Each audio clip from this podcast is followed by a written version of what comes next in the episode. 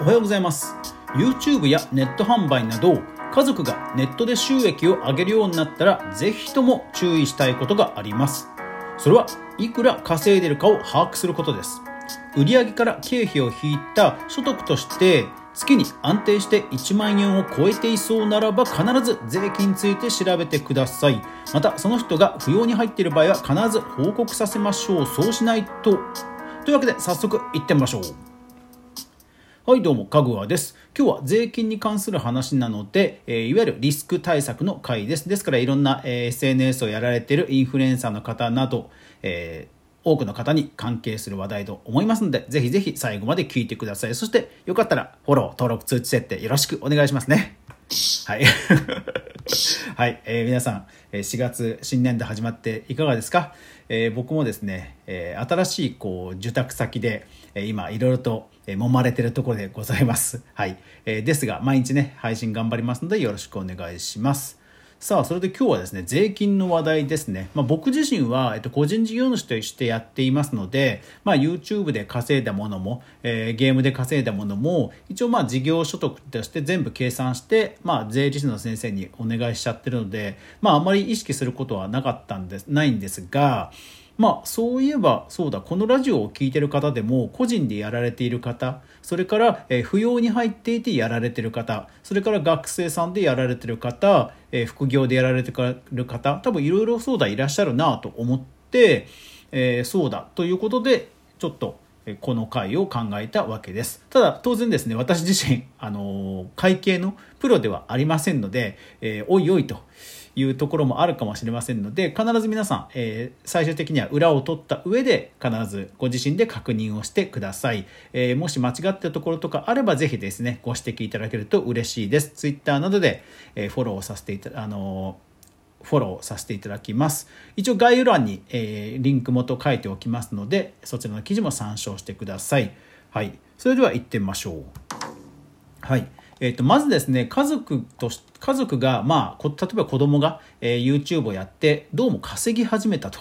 いうことを聞きつけたらですねやっぱり必ず、えー、どれぐらい稼いでるのかを確認しましょう。えー、で目安としてはですね、まあ、やっぱり1万円を超えたあたり、え、安定して1万円を超えてるあたりからやっぱりちょっと注意しましょうということですね。でフリマアプリで、まあ、メルカリとかそういうもので販売して安定して利益が1万円以上あるという場合も注意が必要です。基本的にはその売上から経費を引いたものを所得として考えればいいんですが、まあ、その利益がですね、え安定してま1万超えるということであれば注意をしましょうということですね。でですね、これいろんなケースが当然あって、まず一個一個やっていきますね。まずは、えっと、副業で YouTuber とかメルカリとかをやられてる人。はい。副業の方はですね、年間20万円と言われています。えー、ですから月にやっぱり1万円ちょっとですよね。1万円ちょっとを安定して稼ぎ始めてる時は、まあ、本業の給与に対してプラス雑所得ということで、えー、20その分のを加算したちゃんと確定申告をね、しないといけませんから、気をつけてください、毎月安定してそれだけ利益出ている人は必ず、確定申告のになる前に、まあ、年末になる前に必ずですね、調べておきましょう。では次。子供が YouTuber として稼いでいる。まあ、それが本業。まあ、本業というか、アルバイトとかは特にしていないんだが、YouTuber でガンガン稼いでるという場合ですね。えっ、と、これはいわゆる専業 YouTuber としてカウントされます。なので、えー、基礎控除の38万円かな？30年間38万円未満であればまあまあお咎めはないはずです。ですからこの場合は月3万円ですかね。月3万円稼ぎ始めたら、まあ、注意、えー、まあ、注意というか確定申告をね必ず必ずしましょうということですね。でえっ、ー、とこれで、えー、あそうそうそうで38万円で確定申告なんですがそう家族特に子供がやっている場合にあと気をつけたいのが あのいわゆる世帯年収でもろもろ計算されてる補助金とか育英なんとか金とかあと扶養の手当とかってあるじゃないですかあのあそこも注意しなきゃですよね。えーだえーと、夫妻子供、まあ、いわゆる世帯年収として、まあ、何百万未満だからもらってる補助金とかもらってる、えー、なんだろうな、えー学学生学生支援金とかいろいろあると思うんですけどそういうものも世帯年収で計算してる場合のものが多分あると思うんですよ。そういうところに当然それ影響してきますからそれも含めて、えー、計算をしましょう。単に確定申告だけで済む問題ではないので、えー、必ず家族でシェアしましょう。はい、えー、でですね、えーと、専業で本当に社会人で、えー、専業でやっている場合ん？違う、えー、社会人で専業あそうです、えっと、社会人で副業が20万円で専業がまあ38万円と社会人の場合も、えー、同じやっぱり専業であれば38万円ということですねまさすがに 社会人で38万円で専業っていうのはちょっとないかもしれませんがまあ一応そういう目安です。はい、なのでやっぱり安定して、えー、稼ぎ1万円を超えて稼ぎ始めたらやっぱり気をつけなそこの辺りを注意しなくちゃ一応自分で調べないといけないと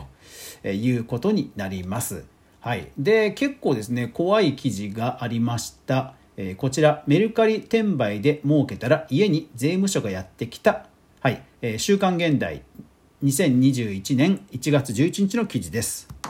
はい、いやーびっくり。知らなかったです。あの伝承っていうなんか税務署にチームがあるらしいんですよ。これ知らなかったです。あのなんか税理士の先生から昔その、まあ、今年はどこどこ業界を中心に深掘りしていこうとかあどうもここの業界が今年儲かってるらしいからここの業界を中心的に探っていこうっていう話はまあ過去に聞いたことがあるんですけどどうやらもう最近は電子電子商取引っていうどうやらチームがあるらしくて もうそこはむちゃくちゃ IT に強いらしいのでもうやっぱりあの手この手のハックはもうお見通しということらしいんですよね。なので、えー、この記事にもそのフリマアプリメルカリで稼いでいるとただそれを別に SNS とかでバンバンあのルフしてたとかそういうわけではなく、えー、稼いでいたということで目をつけられそして、えー、調査に来られたと。でよくよく調べたら、えメルカリ以外でもフリマアプリがあってっていうことで、まあ、追徴課税という結末が紹介されていました。うん。そうなんですよね。やっぱり税務署の人たちが来る、まあ、来る時点で彼らも日当7万円と言われてますが日当の分のちゃんと利沢やあの稼ぐ、まあ、稼ぐって違う稼ぐ違う。あの見つけないといけませんから当然ですねもう来る時点でもうほぼほぼ彼らは裏を取ってると。いうことですからやっぱりねあの納めすぎぐらいでちょうどいいんですよ。これはね僕はあのフリーランスを20年以上やってきてあの思ったことなんですけどとりあえず納めてる分には何も文句は言われないわけですよ。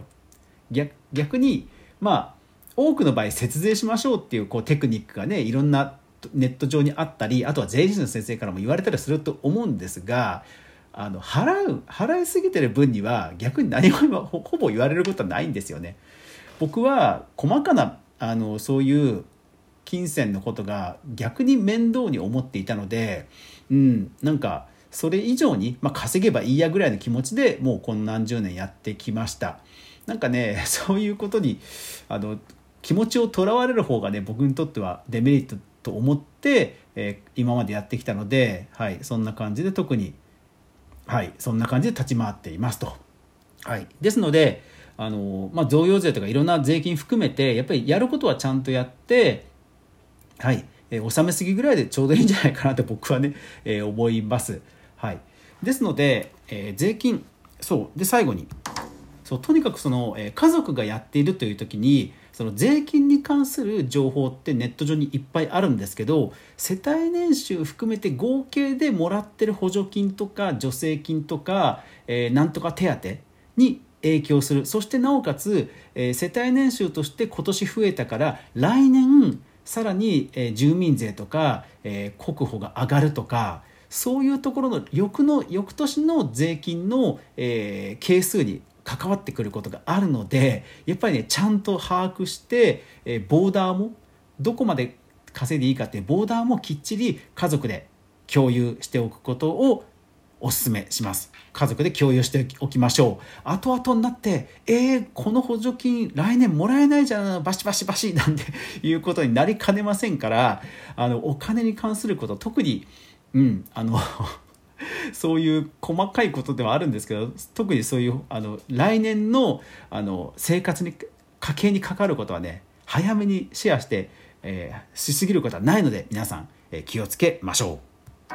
はい、というわけで今日は税金に関する話題をお届けしました。ですからまあ大体の目安をお伝えしましたが是非皆さん早め早めに情報収集して備えをしておきましょう。というわけという感じでえクリエイターの経済ニュースを毎日お届けしています。よかったら皆さんフォロー登録通知しててそして皆さん紹介紹介紹介ぜひぜひしてください。というわけで今日も皆さん素敵な一日になりますように。それでは皆さんいってらっしゃい。